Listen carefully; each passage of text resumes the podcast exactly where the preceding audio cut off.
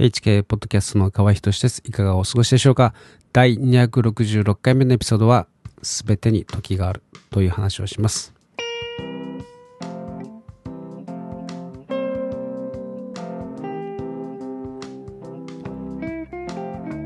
えー、早くも大晦日です、えー、今年もポッドキャストを聞いてくださりありがとうございました。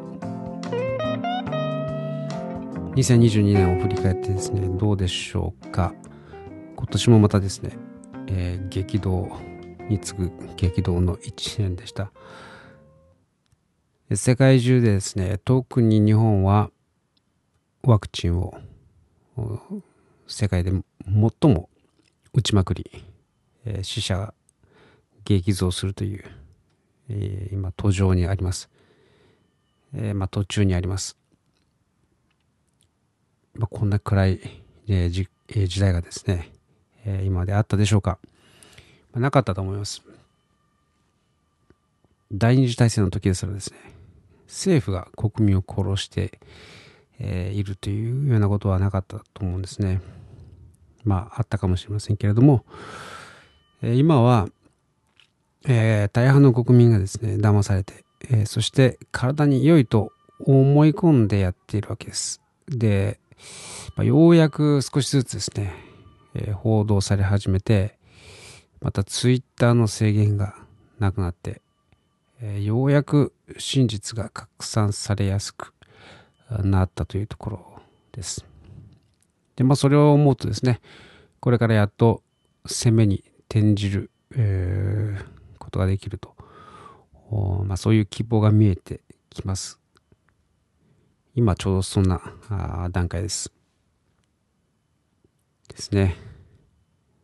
まあこの一年、愛する人を失ったりとかですね、えー、副作用で苦しんだりとか、大変な思いで過ごしておられる方も多いです。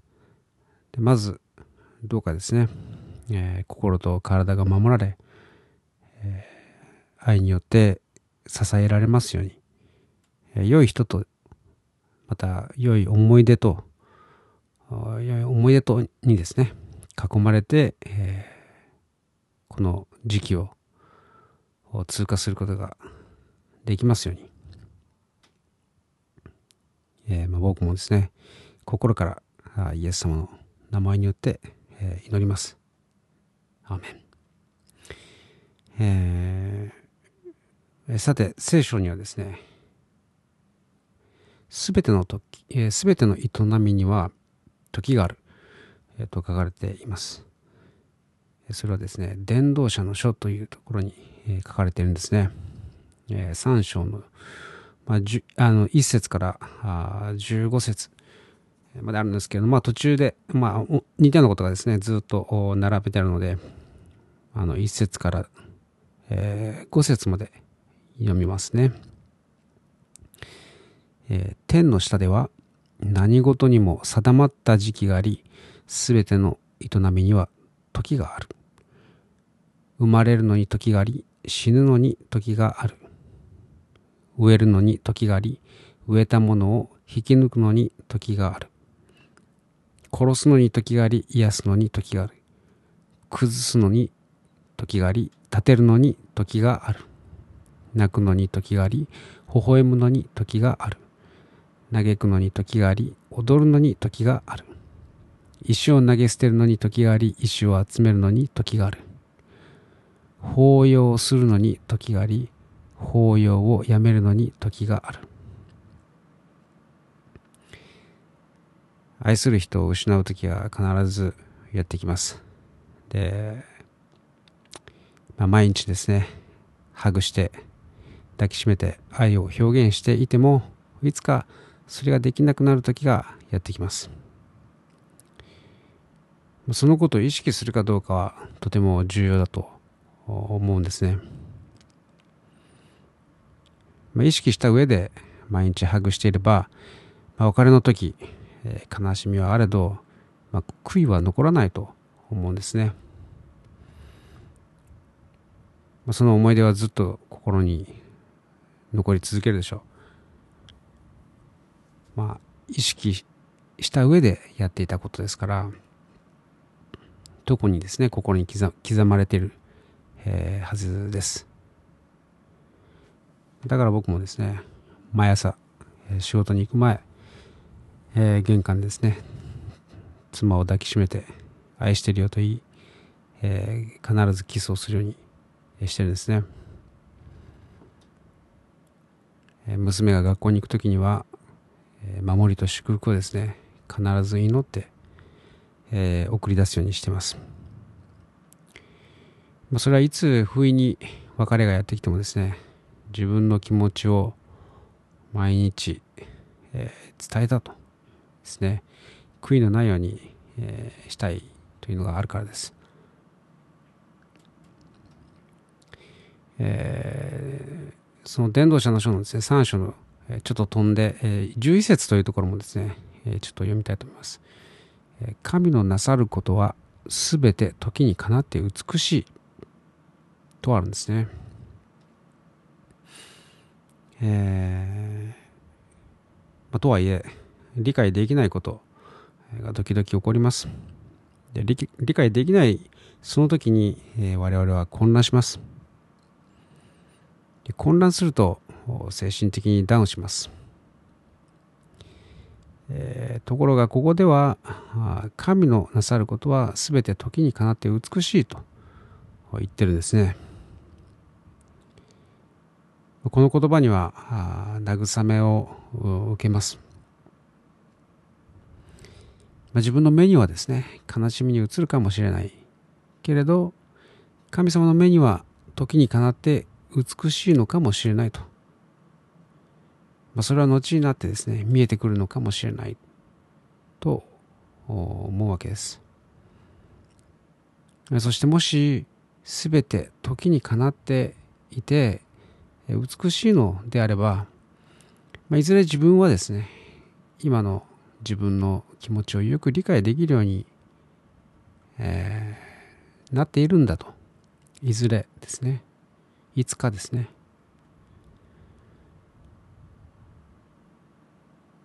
まあ、なので、えー、神のなさることは全て時にかなって美しいというその言葉を信じていると心がですね、えー、希望に、えー、心の中にですねその希望が、与えられる、えー、わけです、え、そして信じる時にですねそこに奇跡が現れます。その11節はですね、続いて、え、こう書かれています。神はまた人の心に永遠への思いを与えられたとあるんです。えー、永遠への思いが心に与えられているとすれば、まあ、いつか再会できる希望を持つべきだと、まあ、僕は考えるんですね。えー、人は死ねば死後の世界に行きます。これを聖書はですね、読みと呼んでいます。えー、まあ、読みから帰るということですね。読み返りというふうに言うわけですね。でそしてさらにですね、聖書は死んだ後に裁判を受けるんだと。え裁判を受けることが定まっていると書かれています。まあ、それはですね、最後の審判というのがあるんですね。えー、まあ、それまでですね、読みで待機、えー、しているわけです。まあ、イエスも知らずにですね、死んだ、あ亡くなったという人もですね、もしかしたら読みで信じている可能性がないわけではないんですね。まあ、実はこの考え方はキリスト教会でも、まあ、意見が分かれるところではあるんですけれども僕は個人的にそう信じています。またそう信じていたいですね。そう信じたいところですね。だから、えー、先祖のために祈るということはですね大切だと僕は思います。あの先祖に祈るんではないですよ。先祖は祈る対象ではありません。はい。先祖のために、えま取りなすという、えー、そういう姿勢はですね、えー、良いことだと思うんですね。えー、まず、えー、あなたがイエス様を信じるということが大切なんです。えー、イエス様を信じていれば、えー、死の直後に天国に行くんですね。読みではなくて天国に、えー、連れて行ってもらえるわけです。だから何よりも今、この世でイエス様を信じるということがですね、人生の中で最重要項目なわけです。天国に入る人はですね、完璧な人ではない、完璧な人でないと入れないんです。でも誰一人として完璧な人はいないですね。えー、何かしら、えー、罪を犯してしましまいます。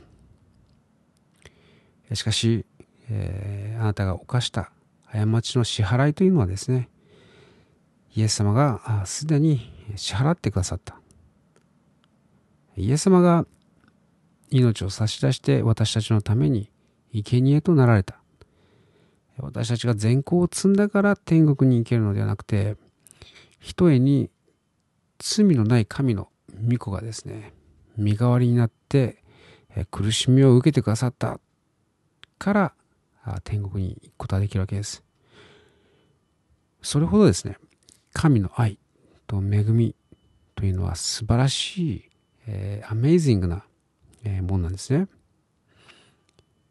えー、あなたを作ってくださった神様があなたのために命を投げ出すほど愛してくださったというわけです。というのも神様こそがあなたの本当の親であり、えー、その本当の親があなたと永遠に、えー、生きる、生きたいと願っているからなんですね。だから、えー、死ぬことは怖くはないんです。死は自分の作り主のですね、場所に行くことであって、永遠の栄光のですね、えー、永遠の世界の扉に過ぎないわけです。えー、まあ、実にですね、そこからが始まりなわけです。まあ、イエス様は十字架にかけられて、えー、死んでですね、まあ、3日目によみがえったわけですけれども、死んだ後、どうなっていたかというと、読みに下ったわけです。そしてその3日後に、えー、読み返りました。あ3日目にですね、3日目に蘇りました。なので、えー、読みで待機している人たちもですね、その救いの福音をですね、え、聞いたはずなんですね。で、イエスも知らずに死んだ人たちのためにもですね、えー、イエス様はその素晴らしい知らせを聞かせなければいけない。当然そういうふうに、え、計らってくださっていると、まあ、僕は、えー、そう信じています。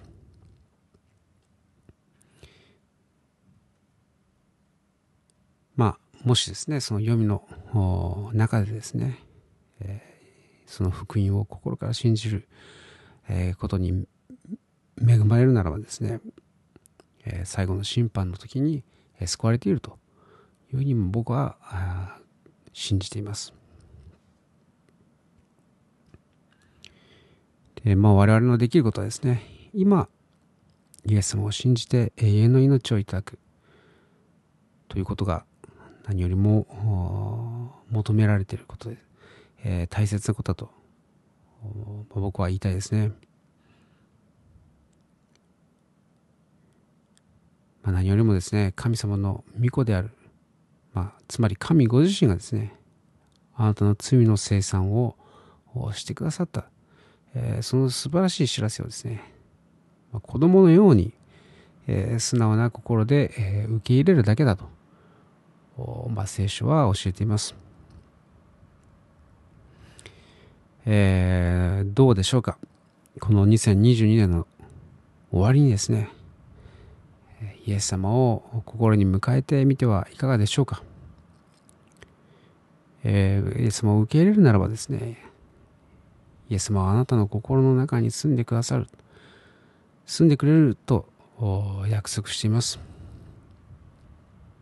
そして決してあなたを見捨てないと約束してるんですね。世の終わりまであなたと共にいると約束しています。神様がですね、私の心の中に住んでくださると言ってるんですよ。えー、素晴らしい約束です。そんな素晴らしい希望がどこにあるでしょうか。え、この2022年のですね、終わりを素晴らしい神様と共に、え、締めくくってですね、え、最後の最後で、え今年は最高の年だったと言えるようになれば、え本当に素晴らしいと思います。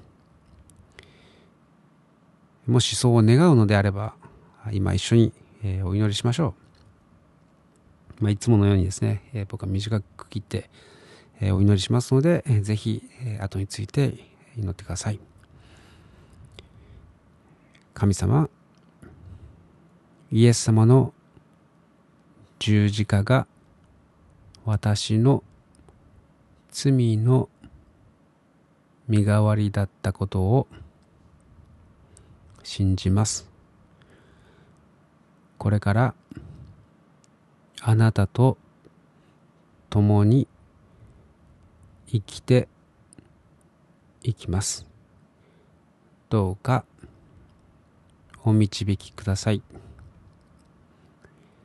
イエス様の名前によって祈ります。アーメン。最後まで聞いてくださってありがとうございました。では、2023年が祝福に満ちた年となりますように。また来週お会いしましょう。